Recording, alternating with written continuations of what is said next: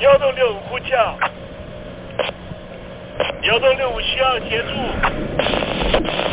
幺洞六五呼叫，幺洞六五需要协助。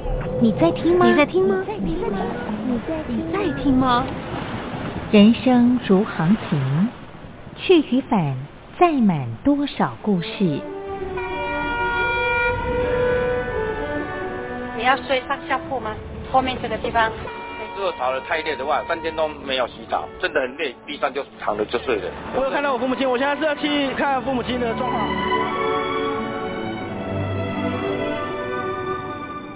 聆听故事湾，让每个故事找到属于自己的码头。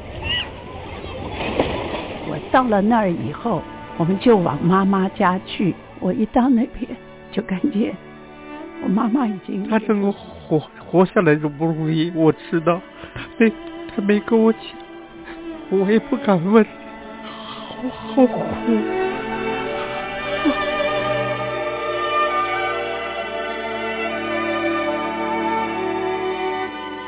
聆听故事湾，聆听故事湾。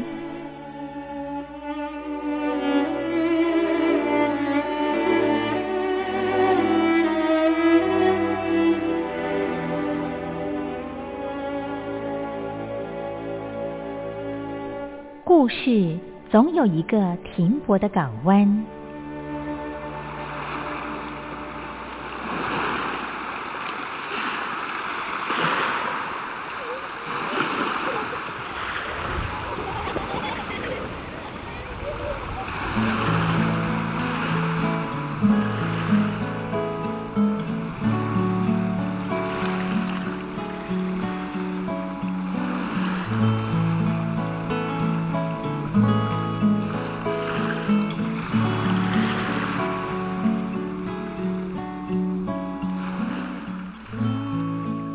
一二三四五六七七六五四三二一，大陆听众朋友您好，我是您的好朋友东山林，在台北问候您。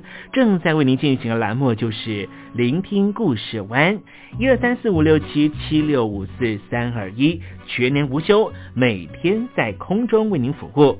您在每天的凌晨三点十分，或是傍晚的六点十分，都可以在光华之声频道收听到这个栏目。聆听寰宇趋势，不用太多解释，因为聪明的你心中自有诠释。亲爱的听众朋友，我们的节目早晚各一次，听众朋友你可以选择最适宜的时间，和东山林共度这短暂的五十分钟的时光，就在光华之声的频道空中相见。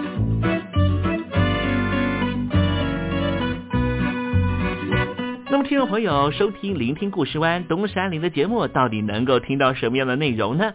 尤其啊，我们环宇全世界，焦点放到神州大陆啊，光是整个中国大陆呢，就有将近九千家不同的大大小小的电台了。我们的节目到底有什么不一样的地方呢？嗯，让东山林自吹自擂一下吧啊。宫中频道何其多，赵钱孙李挺能说。热点平地上直播，仔细听来差不多。直播室外领导多，你说他能怎么说？开场才说茶黑窝，碰上土狼不敢摸。主播低头翻翻稿，导播左右反复搓，想到孩子泪婆娑。好了好了，都别说，且听东山林怎么说。东山林不是红太狼，也不是那喜羊羊，亲亲海上一叶舟，才能自在自在说。客官呐、你拉把椅子随便坐，袒胸露背床上卧，怎么自在怎么做，就当这是自己家，自己家。睁大眼睛，show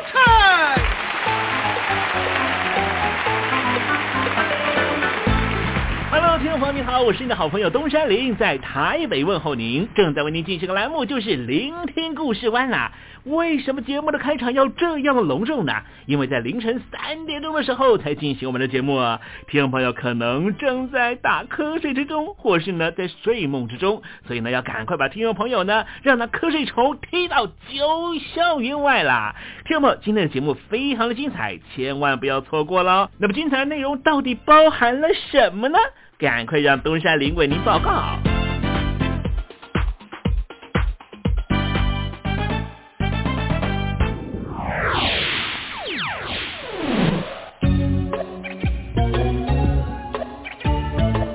星期二，星期二，猴子肚子饿。去年，我想很多听友朋友呢都知道啊，在香港呢发生了反送中的运动啊。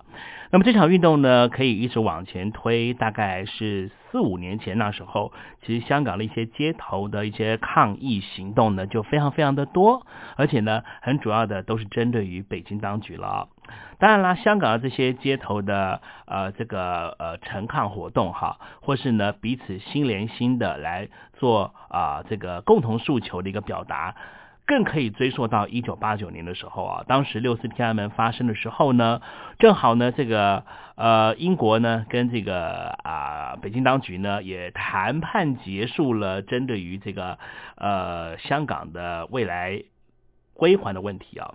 所以那时候香港人是非常非常的担忧又害怕的，所以呢，透过了这个呃共同走上街头，把心里头的想法呢表述出来，希望呢呃北京当局当时呢呃再过八年呢才会收回香港啊，能够啊有所节制啊。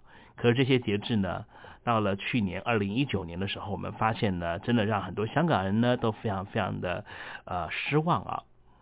过去呢这大概七八年来哈。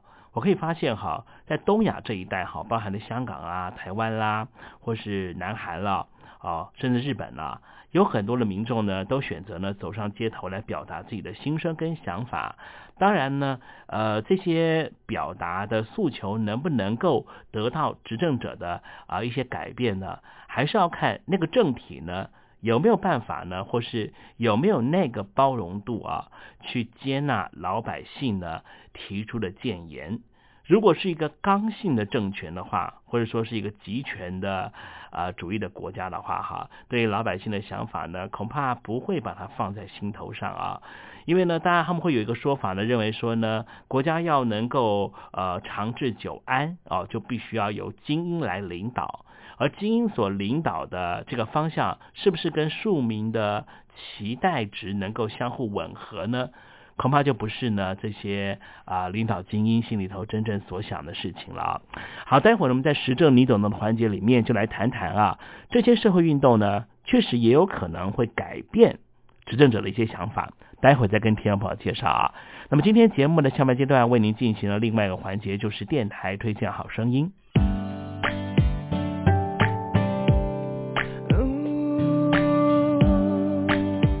Baby 是我，我忘了。Let me know，最后一首歌，再见。你说我好想你，嗯，该唱歌给你听。我是李玖哲。如果再见我，这都是我新专辑的歌名，想知道怎么唱吗？赶快把我的专辑带回家。我会好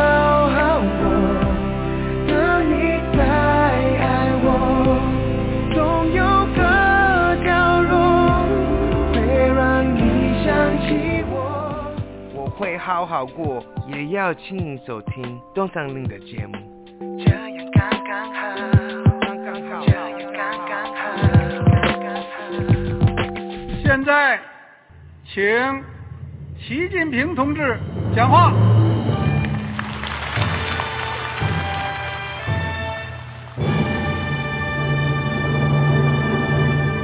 中国梦必须紧紧依靠人民来实现。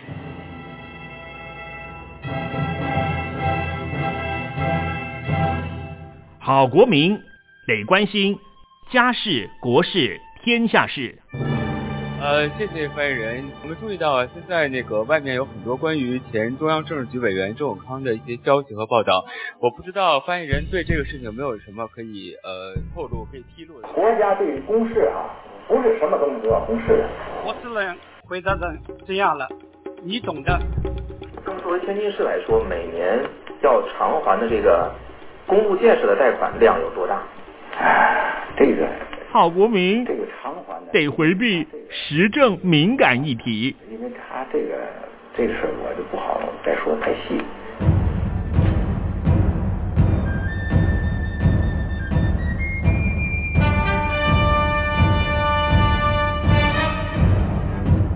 我们要坚持人民当家作主，坚持人民主体地位。任何官方不宜说太细，希望您体谅的话题，尽在实证，你懂的。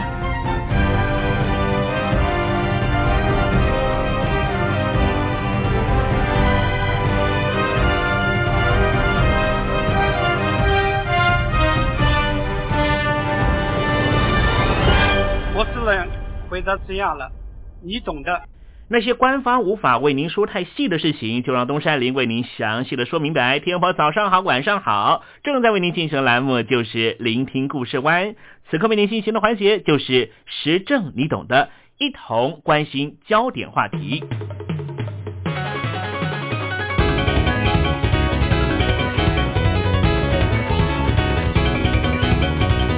今天东山林想跟听众朋友谈一谈啊，未来十年东亚地区的政治民主化和社会运动的彼此牵连的关系。一九五零年代到一九六零年代末期，日本的学生运动以反对和美国政府间的安保条约为主要的诉求，蓬勃的发展。但是之后，左翼激进派的学运团体抬头，他们的运动目的转移到反对美国帝国主义和社会主义革命的达成，开始往组织封闭性和激进暴力革命的方向走，以减弱群众动员的力量。然而，随着时间的推展，日本的学生运动似乎没办法再扮演推动日本社会改革的角色，失去它的影响力。但是，我们看到二零一五年的时候，反安保斗争引起了很大争议。日本学运有风云再起的迹象。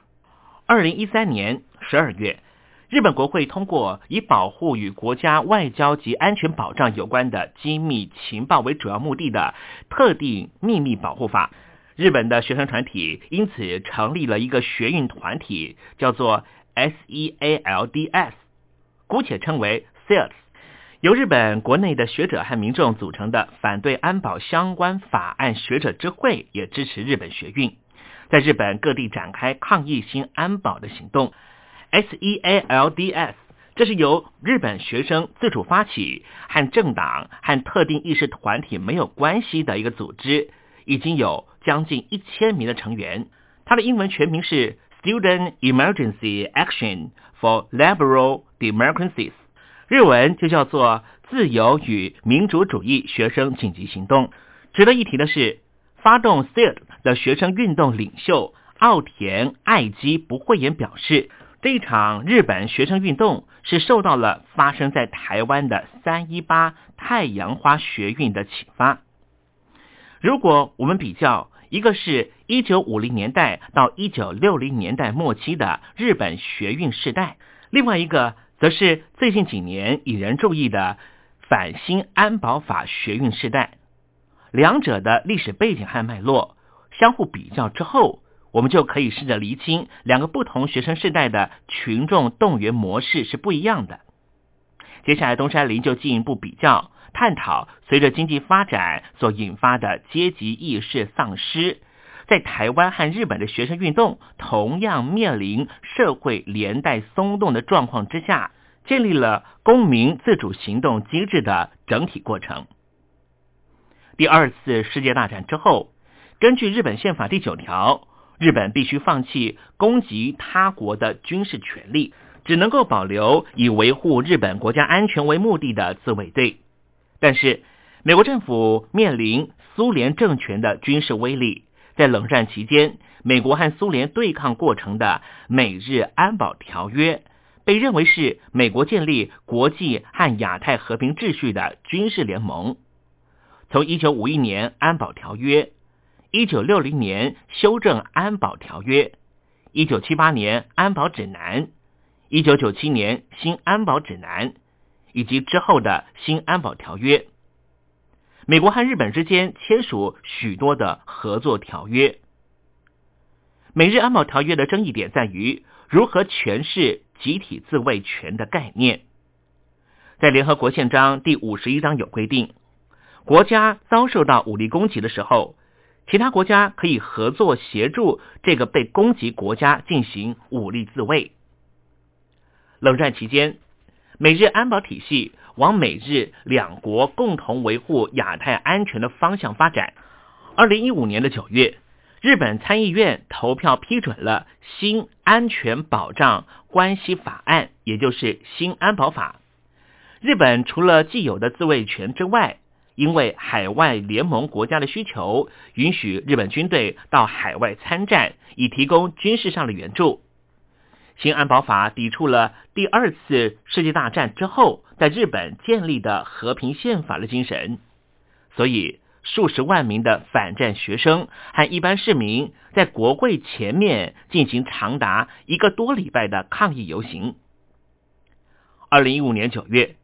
日本国会前面抗议新安保法的现场，其实我们也看到，一九六零年代抗议安保条约运动扮演主导角色的左翼激进派学生组织也参加了这一次抗议行动。但是，主导抗议行动的学生团体是刚才我们讲的 SID 这个组织。在日本长期以来研究学生运动的历史社会学家小熊婴儿教授认为，在一九六零年代。反安保法学运发生的时候，日本乡村之间的社会连带力量非常坚固。无论是执政党自民党，或是在野党的支持者，几乎都属于社区的共同体。他们会彼此帮政党拉票和支援。例如，支持自民党的社区共同体，像是自治会、町内会。支持在野党的，像是日本社会党这一些的改革派社区共同体，包括了劳工团体、公务员工会、教职员工会。另外，文学家、艺术家，在日本的韩国人以及学生自助团体都属于左派团体。因此，学运和社运的群众动员模式也是属于共同体为主。例如，学生在学生宿舍组成行动组织，劳工以工会的名义参加社会运动，一般市民以商店工会、安保法读书会、大学教授团体等名义发起社会运动。然而，在一九六八年，日本的全共斗学运发生的时候，群众动员模式开始有些转变，因为日本经济起飞。都市化和个人主义抬头，瓦解了乡村的社会连带力量，共同体的凝聚力越来越弱。全共动学运所发生的主要原因，在于受到战后经济发展的影响，大学升学率急速上升，大学文凭商品化以及学费高涨等等问题，在日本社会急速进入战后资本主义经济高度发展的过程所发生的现象。因此，不属于任何共同体学生以个人名义自由参加学运，以抗议大学教育大众化与学电化的趋势。Tilly 和 Crossley 是美国非常知名的社会学者，他们认为，在以密切的人际网络为基础的社会连带力，如果人们感到社会上的不公平，则容易建立彼此的认同感，以推动社会运动。在台湾研究基层社会运动的何明修教授认为，群体内部的凝聚力越强，则容易采取集体行动。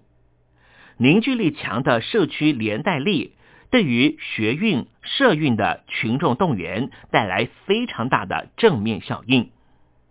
但是，像是小熊英二研究日本学运的研究显示，在战后经济急速发展过程。日本乡村的共同体社会连带力逐渐瓦解，大学生以个人名义自由的参加学运，共同体的组织动员能力明显减弱。在这种情况之下，激进的左翼学生团体认为学运组织的松动和去中心化让他们感到十分恐惧，所以就建立非常封闭、凝聚力和束缚力都很强的学运组织。而这些学运组织也试图要控制松动的组织成员间的关系，因为他们透过激进的革命精神绑住参加学运的成员，以暴力手段制裁不尊重组织规范和社会主义革命精神的成员，最后导致于自己人打自己人的血腥斗争暴力。在一九七二年二月间，在日本长野县清井泽就发生了联合赤军威胁人质的事件。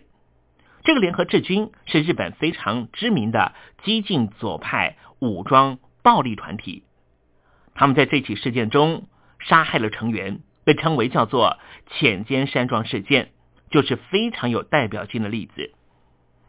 看到了残忍的学运成员间内斗结果，学生和一般市民就对于学运感到十分绝望。一九七零年代之后。日本学生运动潮流渐渐失去它的动员力量，也开始没落。日本学者小熊英二，他探讨日本学运和社会结构之间的关系。他说，一九七零年代到一九八零年代，日本的工业化社会蓬勃发展，经济繁荣和雇佣的稳定，支持着日本执政党自民党的长期政权。导致公民对于社会参与失去了兴致，学运也处于停滞状态。但是，经过一九九零年代之后的泡沫经济的崩溃以及长期的经济萧条，日本年轻人开始感到对未来发展的危机感。尤其是二零零八年全球性的金融风暴发生之后，青年失业人口暴增。则开始产生政权的流动化和社会运动再起的趋势。二零一一年，日本发生了三一一大地震之后，日本人民失去对政府的信任感，反核运动蓬勃发展。就像刚才讲的，日本的乡村社会共同体的连带已经失去它的凝聚力，因此，二零一二年首相官邸前的反核运动发生的时候。学生以及各年代的社会人士是以个人的名义参加的，透过和平的方式推动社会运动，以带动广泛的群众参与。从那个时候开始，日本的一般市民就开始认为，社会参与、社会运动以及游行的常态化、日常生活化，就是日本社会改革的重要步骤。我们观察这几年日本反新安保法风波。学运团体 SED 扮演核心角色，主要成员是明治学院大学、国际基督教大学以及上智大学等东京都市区私立大学为主。这和一九六零年代的学运时代是不一样的，没有特别强烈的共同体意识形态或是激进左派社会主义革命精神，他们采取以反战。和保护日本和平目的聚在一起的自由参与模式，参与 SID 的大学生打扮都非常的时尚，抗议剧的戏码也是以 Hip Hop 嘻哈音乐的演奏方式来对抗新安保法的歌曲来进行他们的诉求，这也受到新时代日本年轻人的注意。虽然说台湾和日本的学运历史和社会脉络有非常大的差异。但是台湾的太阳花学运和日本的反新安保法学运确实有一些类似的地方。第一个共同点就是，这学运无论是台湾或是日本的，都有反对黑箱和反对程序不正义的精神。当初日本国内对于新安保法持反对意见的人将近过半，随着东京当局不清不楚的解释，反对的舆论就不断增加。在多数人认为这法案违法宪法第九条内容的精神的情况下，日本的安倍政府所采取的行动，竟然是重新解释日本和平宪法，以落实安保法案。而在代议政治方面，日本国会也没有办法有效的对日本民众进行解释，民众有疑虑的情况之下，又强行的把安保法案审核通过，许多举动都和。台湾的太阳花学运时期的反黑箱诉求非常类似。三一八学运发生的时候，立法院在台湾方面就要审查的是海峡两岸服务贸易协议，简称为服贸法案。在没有完整解释清楚，而且多数民众对内容有争议的时候，强行的包裹通过这个法案，也引起台湾民众的反感，因此引发出了大规模的社会运动。第二个类似的地方是什么呢？台湾和日本的公民都对政府非常不信任，无论是日本政府或是台湾政府，都对争议相当大的法案说辞反复，造成人民不信任心理越来越严重。第三个类似点就是法案攸关国家安全。新安保法虽然是讨论军事，而太阳花学运所针对的服贸协议，则是台湾和中国大陆之间的贸易问题。两者看似不同，但是实际上，台湾和中国大陆存在着非常敏感的政治关系。具有诸多漏洞的服贸协定，确实让台湾人民感受到区域安全会受到威胁。本质上来说，两场学运都隐含着对于国家安全的忧心。以日本学运来说，对战争立场可以从这一次的安保争议中展现出来。反战的理念和新安保法案几乎是相违背的，也引发了日本人对于国家安全的顾虑。最后一个类似点就是台湾和日本的年轻人都面临失业或是日益扩大的贫富差距的问题。对于国家安全的观点来说，战后台湾始终面临着和中国大陆之间的外交紧张关系，因此。在一九五零年代到一九七零年代，国家威权体制的脉络之下，学运不断的发展。一九八零年代之后，台湾的学生团体开始思考台湾内部的大学民主化的问题，也有声援反公害等社会运动。台湾解除戒严，加快了民主化的脚步，学生团体之间的合作关系越来越密切。一九九零年代。台湾发生了野百合运动之后，学生运动所诉求的议题逐渐由政治议题移转到社会议题。比方说，大学法修正运动、学生参与校务、废除军事教育、环境生态问题、农民运动以及反核议题。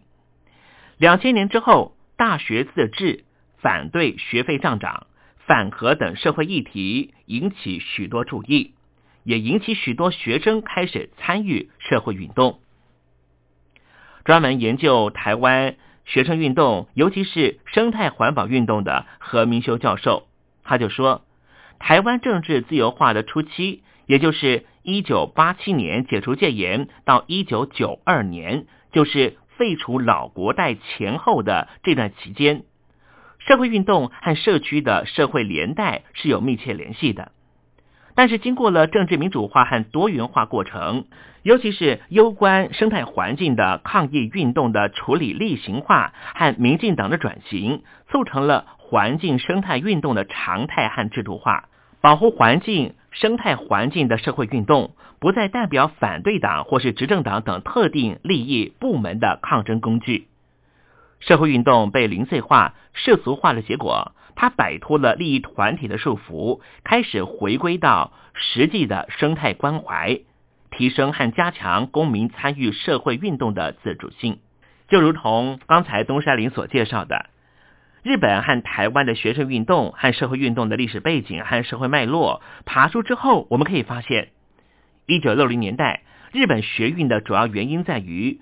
对于日本战后经济繁荣和资本主义迅速发展所带来的恐惧感和压力，但是最近这几年以反安保法为契机的学生运动，面对了泡沫经济崩溃之后的长期性经济萧条和生态环境受到污染等社会议题，年轻人对于未来的危机感成为主要的运动动机。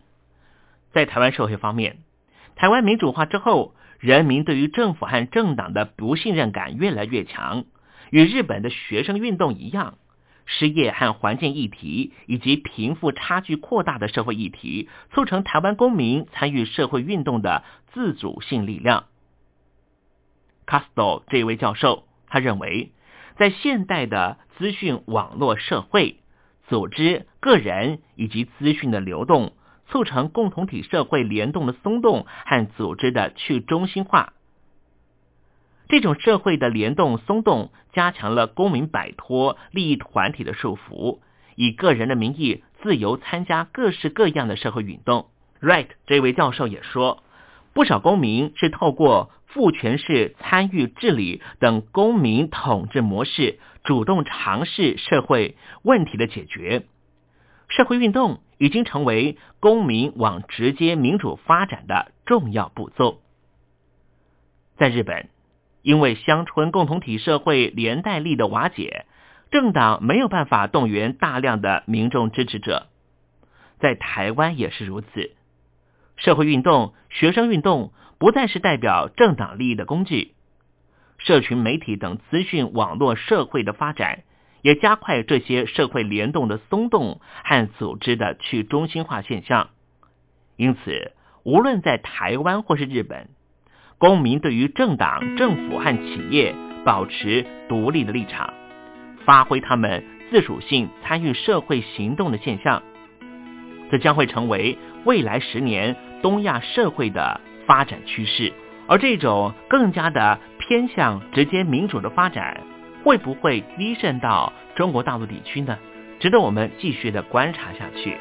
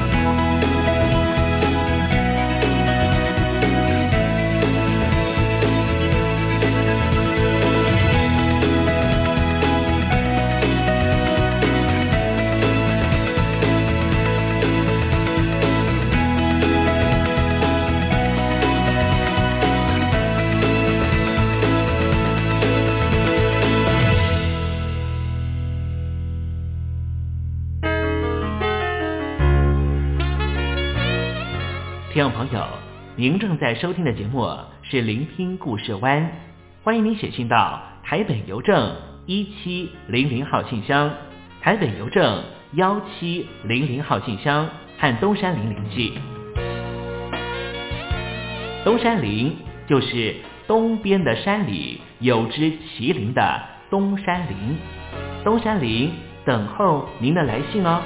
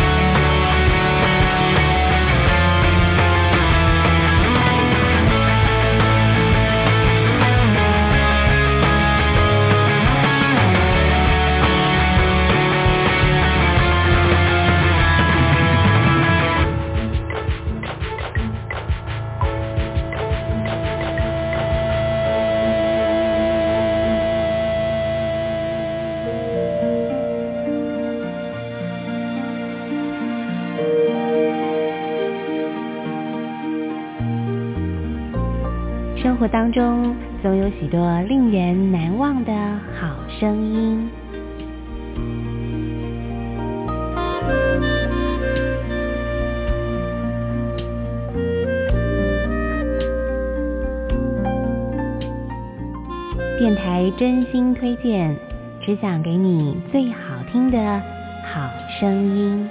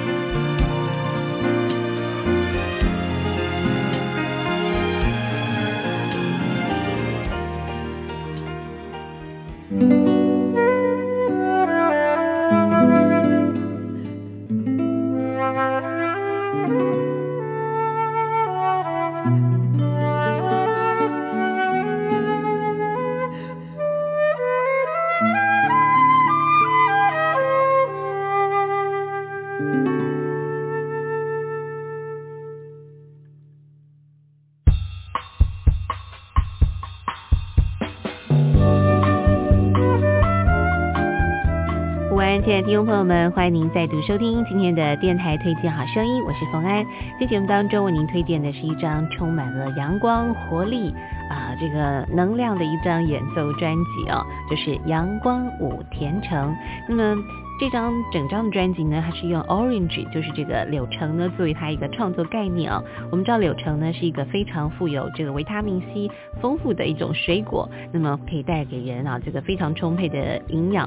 那么另外呢，柳橙的这个黄色啊，这个黄橙橙的颜色呢，看起来非常的有活力，就像阳光一样的感觉。所以整张专辑呢，就是以这样的概念呢做发想，创造出了十首非常好听的演奏专辑啊。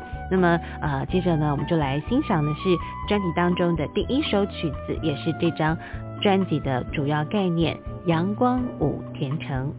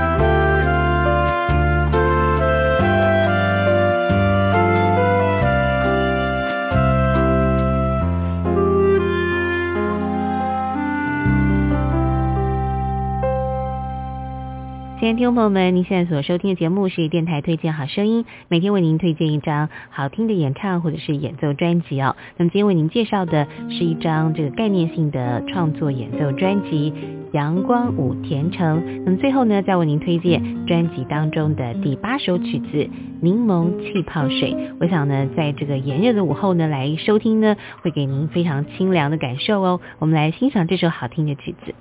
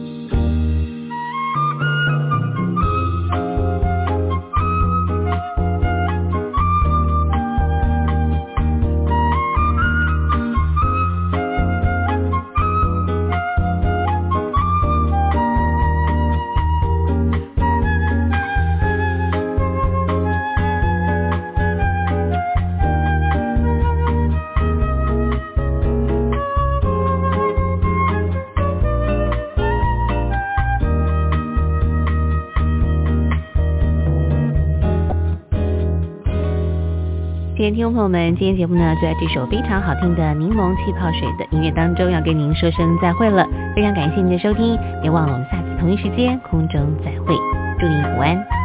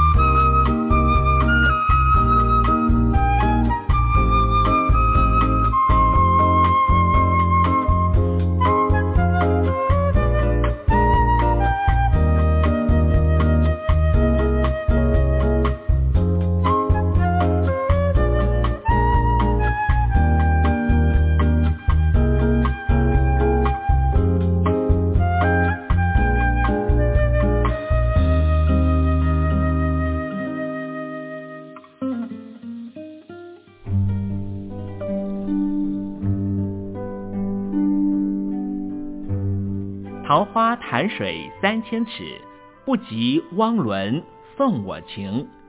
听众朋友，大诗人李白告老还乡，云游四海，从繁华的长安城到安徽乡间的桃花潭。这首送给相见恨晚的朋友汪伦的诗，用词非常淳朴，但是情意深厚。东山林也狗尾续貂一下。